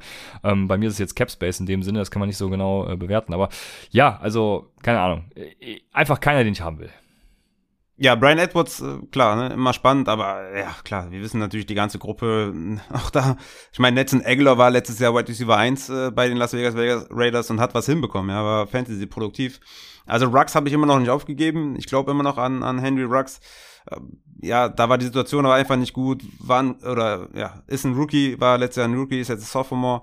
Also da würde ich die Hoffnung auch noch nicht aufgeben, der ist vielleicht auch so ein Buy-Low-Kandidat in, in Dynasty. Ähm, vielleicht kann er da den nächsten Schritt machen, vielleicht setzen ihn mal ein bisschen besser ein, mehr im Slot und ein bisschen mehr Targets und sowas. Ähm, was ich bei den Runningbacks noch spannend fand, dass Kenyon Drake, hast du ja gesagt, ich habe die Stats ja schon tausendmal vorgelesen, 21 Carries hatte Inside 5, 9 Touchdowns gemacht hat und Josh Jacobs hatte letztes Jahr 18 Carries Inside 5 und 5 Touchdowns. Ähm, also von daher, die beiden werden sich auf jeden Fall darum prügeln, über die, äh, ja, über die, werden sich prügeln, zu den Goal-Line-Carries, keine Ahnung, ich kann nicht reden, äh, werden sich auf jeden Fall da streiten und ähm, von daher, das Problem ist natürlich auch bei Josh Jacobs die, Re die Receiving Work, ja, wir haben, wir reden seit zwei Jahren davon, der ist ein Receiving Back, der kann es, warum kriegt er nicht seine 60, 70 Targets und seine 40, 50 Receptions, ja, wer, wird einfach nicht so eingesetzt, Kenny Drake ursprünglich eigentlich ein Receiving Back, letztes Jahr komplett, keine Ahnung, also war der verletzt, also das ist, ich weiß nicht, also ich fand Kenny Drake eigentlich immer ganz geil und dann kommt er zu den Cardinals, das ist ein purer Run Runner. Also der wird nicht verstanden. Aber was ich sagen will, ist, dass die beiden sich in den Receiving Work auf jeden Fall teilen werden. wahrscheinlich eher Drake. Dann haben wir noch die Goal-Line, die sich teilen werden. Also ja, was soll man damit machen? Die O-Line ist nicht unbedingt besser geworden als im Vergleich zu letztem Jahr. Von daher auf jeden Fall ein Team to avoid. Außer Waller natürlich. Und Vielleicht kann man auf der Wide Receiver Position hier und da, ja, kann man, ich, ich glaube, einen Rux kriegst du mittlerweile geschenkt. Brian Edwards, warum nicht so als, als äh, Deep Sleeper in vielleicht in tiefen Ligen. Aber ja, insgesamt auf jeden Fall ein Team to avoid und auch hier wieder eher ein schlechteres Team, ne? Ich, ich glaube ich glaub tatsächlich, dass John Brown ein bisschen undervalued ist. Ich glaube, John Brown, der Glaubst hat du, ja? jetzt, äh, Ja, genau, John Brown, John Brown, also für, für mich, ich glaube schon, die Receiver sind halt nicht schlecht, ne? Deswegen, ja, ist schon, ist schon okay, die könnten Ja. schon ein bisschen mehr als 7 7,5 Spiele gewinnen. Ähm, für Fantasy ist halt einfach scheiße, du hast schon, hast schon recht, ja. Ja, ja. Aber John Brown, vielleicht, ne, der ging letztes Jahr auch ein bisschen unter bei den, bei den Bills, wurde nicht gedraftet und hatte hier und da auch echt gute Wochen. Also den kann man auch, ne, so als Waiver-Wire-Target, so für die ersten Wochen, je nachdem, wie sich das raus, herauskristallisiert, wie sie ihn anwerfen, kann ich mir schon durchaus vorstellen. Ähm, wenn man den vielleicht mit dem letzten Pick nimmt, anstatt halt einen Kicker oder Defense oder so, und darauf hofft, dass er vielleicht eine gute Rolle bekommt, kann ich mir schon vorstellen, dass er da, ähm, ja, dass er da eine, ja, so eine, so eine Flex-Rolle schon sich erkämpfen kann, ne? Also, die beiden Wide Receiver könnte man auf jeden Fall, die haben Potenzial, sagen wir mal so, dass sie, ja, ihrem Sleeper-Status, ähm, ja, dass sie denen positiv äh, gerecht werden. Alles klar. Sehr gut. Ähm, die Teams haben wir damit abgehakt. Hast du noch ein Team, was du komplett avoiden würdest? Weil ich wäre so durch. Ja, ich hatte ja noch ursprünglicherweise die Eagles und Giants, aber ja, muss halt sagen, dass, dass die schon, also die Spieler, die da halt geil sind, fallen halt so tief, dass ich, das, dass ich die haben möchte. Ja? Also Kenny Golladay Ja, okay, äh, krank. Muss, krank. muss, musste man halt irgendwie ein bisschen downgraden, aber jetzt auch nicht so krass, wie der gedraftet wird. Also ich habe ihn auf Wide Receiver 19 und nimm den gerne auch als zweiten Wide Receiver in meinem Team oder so. Ne? Also der wird, doch- das ist Kenny Golladay, das ist kein schlechter Spieler, das ist ein super Spieler. Daniel Jones war per PFF die letzten Jahre ein sehr, sehr guter Deep Passer, äh, hatte noch nie so ein 50-50, äh, ja, Wide Receiver, der halt die Dinger runterholt. Von daher, also Kenny Golladay ist ein geiles Target, äh, Daniel Jones eigentlich auch ein geiles Target, äh, ist ja auch umsonst. Äh, Das Einzige, was halt wirklich das Problem ist, jetzt Saquon Barkley wegen POP, ähm, kann ich mir gut vorstellen, dass er ja für mich wirklich auch komplett raus aus der, aus der Runde 1, ja. Also selbst wenn er, selbst wenn er jetzt irgendwann wieder einsteigt, ist er bei mir raus aus der äh, Kategorie äh, Runde 1, weil ja, also wenn du das Training Camp schon nicht starten möchtest und da erst deine Zeit brauchst und selber sagst, dass du noch Zeit brauchst und auf deinen Körper hören willst. Und wie gesagt, äh, Torn ACL, Meniskus angerissen, Innenband angerissen, äh, ist einfach nicht geil so und äh, deswegen die ersten Wochen sind für mich das Wichtigste im Fantasy, also nicht das Wichtigste, aber damit will ich erstmal anfangen, ja, damit will ich erstmal Spiele gewinnen und da wird mir ein Saquon Barkley nicht helfen, für den will ich vielleicht irgendwie traden, wenn ich sehe, okay, es geht wieder rund, es läuft wieder. Ich kann mir aber sehr gut vorstellen, dass wenn er fit ist, die erst, also wenn er Woche 1 fit ist, dass er da Woche 1 nicht die Full Workload sehen wird, ne? Also das kann ich mir sehr gut vorstellen, dass die ersten zwei, drei, vier Wochen vielleicht auch die, die, ja, nicht dieser Workhorse ist, den wir, den wir eigentlich kannten aus der, aus der Rookie Season. Von daher ähm, ist das momentan ADP eigentlich ein cooles Team zum Draften. Ne? Ich meine, Evan Ingram will eh keiner haben und es ist eh umsonst und ja, äh, wissen wir ja alles. Ne? Äh, Shepard für mich auch immer noch ein Target im Slot, wird jetzt zu seiner angestammten Position wieder zurückkommen. Eigentlich auch ein coole, coole Value, äh, cooles Value für äh, Sterling Shepard. Kadarius Tony, gut, äh, wird nicht viel Spielzeit sehen in den ersten Wochen. Ähm, den will aber auch eh keiner haben. Bei den Eagles, sorry, wenn ich jetzt die Folge alleine mache, aber bei den Eagles äh, ist es einfach auch, auch geil. Ne? Also Jalen Hurts kriegst du umsonst. Ähm, Devonta Smith hat momentan ein gutes Value, kriegst du so in der sechsten, siebten Runde. Passt für mich, wird eine hohe Target Share sehen auf jeden Fall. Backfield ist scheiße, klar, aber der Rest passt eigentlich, oder? Ja, also ich, ja, wären jetzt auch keine Teams, die ich komplett avoiden würde. Äh, vor allem auch Kenny Golladay, wie gesagt, völlig, völlig krank. Also geht im Moment Wide Receiver 23 äh, um die, um, overall um die 60. Das heißt, das wären dann schon am Turn von Runde 5 zu Runde 6. Also ich bitte euch, ich habe den, glaube ich, irgendwo Borderline 1, 2, äh, 15, glaube ich, hatte ich ihn zuletzt. Ähm, aber ja, da sind so, so viele in einer, in einer Riege, also schwierig. Ja, nee, da, also Kenny Golladay, wie du so, so schön sagtest eben bei Jalen Hurts, äh, kriegt man geschenkt, von daher, äh, nee, da, also bei den Giants und so, nee, da bin ich raus, die, die würde ich, würde ich draften, ja. Ich, ich gucke gerade auf mein Ranking und sehe gerade auch, dass ich ihn äh, hochstufen muss, weil Amari Cooper fällt raus aus dem Ranking. Ähm, also der wird schon mal ein paar äh, Stufen hochgehen. Michael Thomas fällt raus. Das heißt, er stand jetzt mein Right Receiver 17. Also von daher, äh, vierte Runde ja, ist äh, Top Value, ne, für Kenny Gold, äh, top einfach. Ja, ja, total, ja. Ja. Äh, ja. ja. Ja, Top Value, sehr gut. Ähm, mit, mit Top Value schließen wir ab die Teams to Void Folge. Das ist doch äh, hervorragendes Zeichen kann es ja gar nicht geben. Also wir, wir bleiben positiv und äh, haben noch einiges vorbereitet. Äh, was läuft in deinem Urlaub noch, Raphael? Wird's geil? Ja, ey, es ist so schön. Ich habe also warst du mit deinem Kleinen schon mal irgendwie schwimmen oder so? Also, wir haben die Kleine mal, also die ist, die ist so, so eine Wasserrasse. Ey man, das ist, das ist so schön anzugucken, ne? wie sie sich freut. Das ist so lustig. Wir haben auch so einen kleinen, so einen kleinen Reifen geholt, wo, wo sie da reinsetzen kann. Ey, das ist, ach, das ist einfach so schön, das ist so lustig. Wir sind ja auch ganz viele Kinder. Alle haben Spaß, alle rufen, rufen mich immer, wollen, ne, also, ja, ich liebe es einfach mit, mit also, ist okay, hört sich komisch an, wenn ich sage, ich liebe Kinder. Aber es ist halt wirklich so, Kinder sind so toll, so, so schön und ach Mann, ich verbringe so viel Zeit mit denen allen und ich spiele die ganze Zeit rum mit denen, als wenn ich selber ein kleines Kind bin. Ja. Also so geil. Ich, ich lieg da am Strand vorne rum, weißt du, da wo halt nur kleinere Kinder hingehen, weil die können ja nicht tief reingehen und wälze mich da im Sand und wälze mich da rum und spiele mit jedem und bau Burgen und bau irgendwas auf. Ja, geil. Es ist so geil und dann gibt's ein Bier zwischendurch und so. Einfach Money. Essen ist geil. Alle achten auf mich, weil ich bin ja so ein äh, lästiger Vega äh, Vegetarier. Aber alle passen auf, alle freuen sich und äh, ja, es ist mega, ich hab Bock und geh jetzt gleich runter zu den anderen und äh, ja, ist einfach geil. Aber die Folge war auch geil. Ich habe mich richtig gefreut auf die Folge. Ich hatte Bock zu reden, Bock zu labern und äh, war mir natürlich eine Ehre mit dir ähm, und ja. danke auch, dass du. Ich habe ja gesagt, ey, wenn ich sage jetzt, dann musst du kommen, ne? Und hast du auch gemacht. Äh, danke auf jeden Fall äh, und äh, dass du so flexibel bist und ey, let's go. Wir haben geile Wochen vor uns. Nächste Woche haben wir einen fetten Gast. Ich glaube, das steht noch. Also ich habe jetzt nichts anderes erfahren. Fetter Gast, freut euch, Folge wird mega und äh, danke für den Support und ähm, ja, deinen letzten Worten, Christian. Ja, jetzt, also dem kann ich ja nichts mehr hinzuzufügen. Du hast ja jetzt hier völlig abgerissen. Deswegen äh, gönn dir jetzt auch dann dein Kaltgetränk, wenn du jetzt runtergehst. Wir haben jetzt 10 Uhr. Äh, ich wünsche dir viel Spaß und ja, ich muss halt sagen, das Geile ist halt, ne, ich ernähre mich ja übertrieben gesund, ne, in Deutschland. Also ich esse ja fast nur Gemüse und Reis und sowas. Und hier, also ich weiß nicht, wann ich das letzte Mal Pommes gegessen habe. Das ist bestimmt weiß ich nicht, drei, vier, fünf Jahre her oder so. Und ich habe in diesem Urlaub fast jedes Mal Pommes mit Mayo gegessen und ist einfach so genossen. so geil gewesen. Und auch so schön gebratenes Gemüse und so. Ach man, ey, Urlaub ist, ja, was soll ich dir sagen? Und vor allem, wenn du Leute um dich herum hast, ne, die einfach, äh, weißt du? Ach, herrlich. Ja, schön. Nee, ich, ich weiß genau, was du meinst. Ich glaube, unsere Hörer können das auch äh, nachvollziehen. Deswegen, also so, so schön du es bei, bei mir jetzt findest und so schön ich, so gern ich dich dann auch bei mir habe, aber genieß den Urlaub, äh, viel Spaß und wir hören uns dann nächste Woche in alter Frische bei Upside, dem Fantasy Football Podcast.